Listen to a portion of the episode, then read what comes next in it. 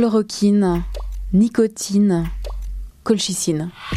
Je vais vous parler d'une nouvelle substance en in dans ce troisième épisode de notre série sur les remèdes potentiels pour soigner le Covid-19. Alors Juliane et Davy se sont déjà frottés aux espoirs, aux recherches, aux polémiques aussi autour de la chloroquine et de la nicotine. Vous trouverez leurs épisodes sur toutes les plateformes de streaming audio. J'ai voulu en savoir un petit peu plus sur la colchicine, parce qu'en début d'année, il y a eu cette annonce en grande pompe. L'Institut de cardiologie de Montréal a annoncé que cet anti-inflammatoire puissant pourrait être un traitement prometteur. Alors vraiment La colchicine pourrait soigner le Covid? Le point J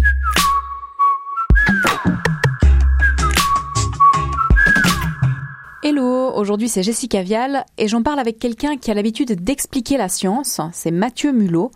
Il est chercheur en biologie à l'université de Neuchâtel et il fait de la vulgarisation scientifique sur la fameuse pandémie qui nous occupe depuis un an. Alors vous allez voir, la colchicine c'est un médicament déjà bien connu, bien étudié depuis longtemps. C'est peu cher, mais c'est peut-être quand même un petit peu tôt pour dire que c'est le traitement qui permettra de soigner le Covid. Bonjour Mathieu Mulot. Bonjour.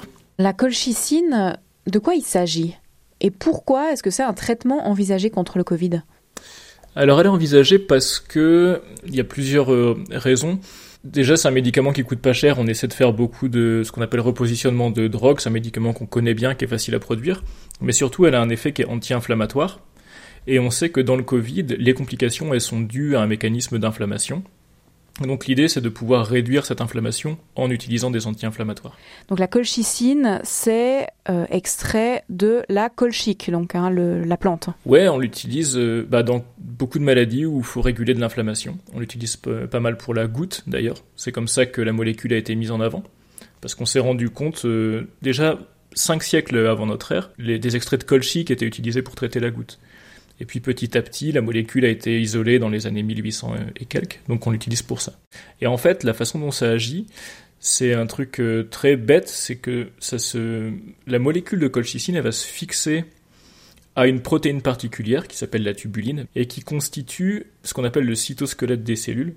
Donc en fait, en se fixant sur la tubuline dans les cellules, ça en quelque sorte paralyse les cellules ça les empêche de fonctionner. C'est pour ça que c'est très toxique. Mais du coup, la propriété intéressante, c'est que la colchicine, elle va se fixer de façon préférentielle dans un type de globules blancs, qu'on appelle les granulocytes, qui sont impliqués dans la réponse inflammatoire.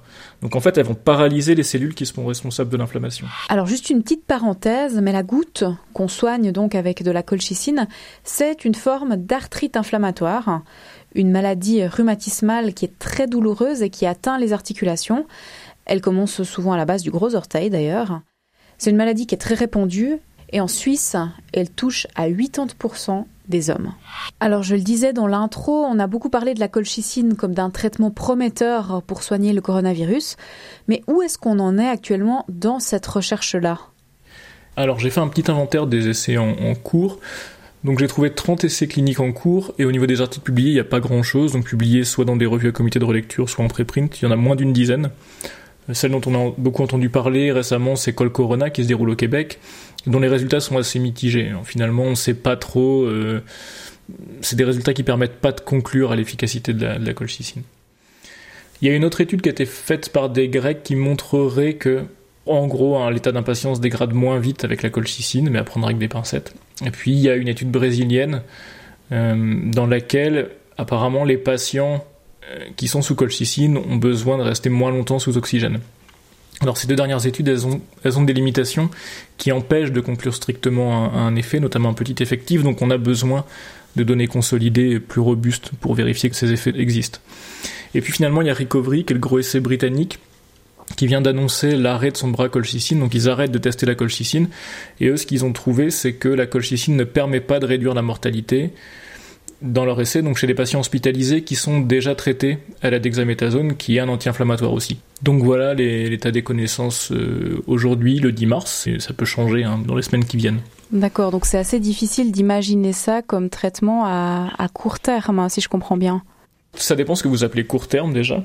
Si c'est dans les prochaines semaines, non, c'est sûr que ça peut pas être utilisé, mais euh, dans les prochains mois, s'il y a des résultats qui sont très prometteurs et consolidés, on peut tout à fait envisager de, de l'utiliser, d'autant que c'est une molécule dont la pharmacocinétique est connue, la toxicité est connue, donc tout ça on maîtrise bien les effets secondaires. Vous dites toxicité, donc euh, c'est quelque chose qui peut potentiellement être toxique, euh, dangereux. Hein. Oui, parce qu'en fait, on dit que la marge thérapeutique elle est étroite parce que l'écart de posologie entre quelque chose qui soigne et quelque chose qui tue, c'est pas très gros. Et le problème, c'est qu'une intoxication à la colchicine, euh, c'est pas soignable. En gros, si vous faites une overdose, vous mourrez, quoi. Alors, dans les essais thérapeutiques, les essais cliniques qui sont faits avec la colchicine, la dose qu'on utilise, c'est la même dose qui est utilisée euh, pour le traitement de la goutte, par exemple. Donc, c'est une posologie qu'on maîtrise bien aussi. Est-ce qu'on peut dire qu'il y a un consensus autour de, cette molécule ou pas? Il y a une certitude sur son mécanisme d'action anti-inflammatoire, ça on en est sûr. Il y a des faisceaux de preuves qui, qui pointent vers le fait que la colchicine va être euh, efficace à différents stades de la maladie. Maintenant, là où le consensus il n'est pas fait, c'est sur la magnitude de cet effet et euh, quelle phase de la maladie et quelle personne ça concerne.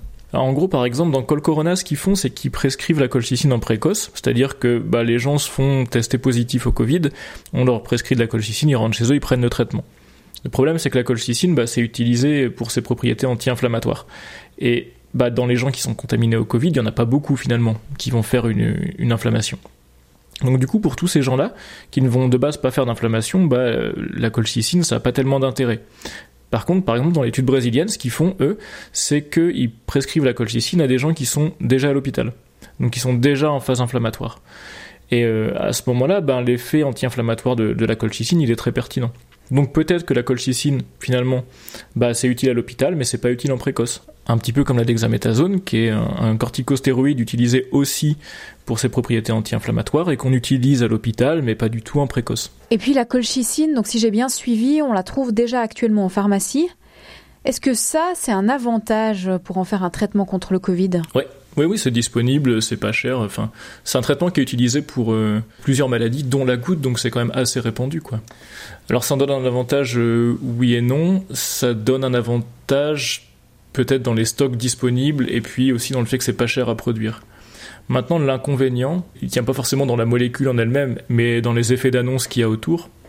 C'est-à-dire qu'en annonçant que la colchicine c'est très efficace, alors que les essais cliniques supportent pas forcément ça, que c'est une molécule qui est toxique, ça peut inciter les gens à se ruer dans les pharmacies et à piller les stocks de colchicine comme on avait vu avec l'hydroxychloroquine en début d'année dernière.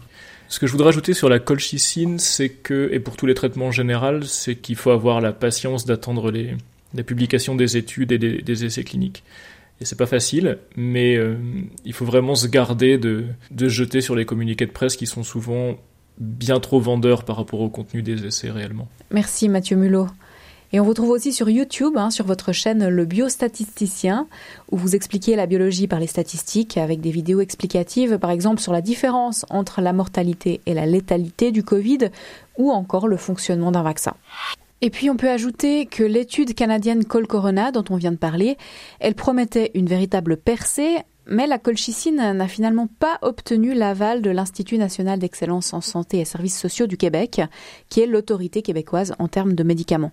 Cet organisme, a jugé que les résultats de Colcorona sont pour l'heure fragiles et non significatifs. Alors, encore trop tôt pour la colchicine, mais qu'est-ce qu'il en est de la vitamine D? Oui, vous avez bien entendu, cette vitamine que votre corps métabolise lorsque vous passez du temps au soleil pourrait réduire les formes graves du Covid c'est une piste solide, ça, Juliane eh bien, pour être honnête, Jessica, il est aujourd'hui tout simplement trop tôt pour répondre à cette question, même si plus de 400 articles scientifiques sur Covid et vitamine D ont été écrits en un an. Ben, du coup, ce que je peux te dire, et on verra tout ça dans les détails la semaine prochaine, c'est qu'avoir une carence en vitamine D ne donne pas plus de prédisposition pour attraper le virus. Et il faut même faire attention parce qu'en quantité trop élevée dans notre sang, euh, la vitamine D peut être toxique. Bon, ben ça, déjà, par exemple, je le savais pas. Du coup, je me réjouis d'entendre le dernier épisode de notre série Soigner le Covid. Parce que c'est vrai que par les temps qui courent, on s'interroge beaucoup sur la santé. Alors si vous avez des questions qui vous trottent dans la tête, euh, en lien avec le Covid ou pas, l'équipe vous lit avec plaisir sur .j.rts.ch. Merci pour votre fidélité à notre podcast. Le Point J. Et à plus.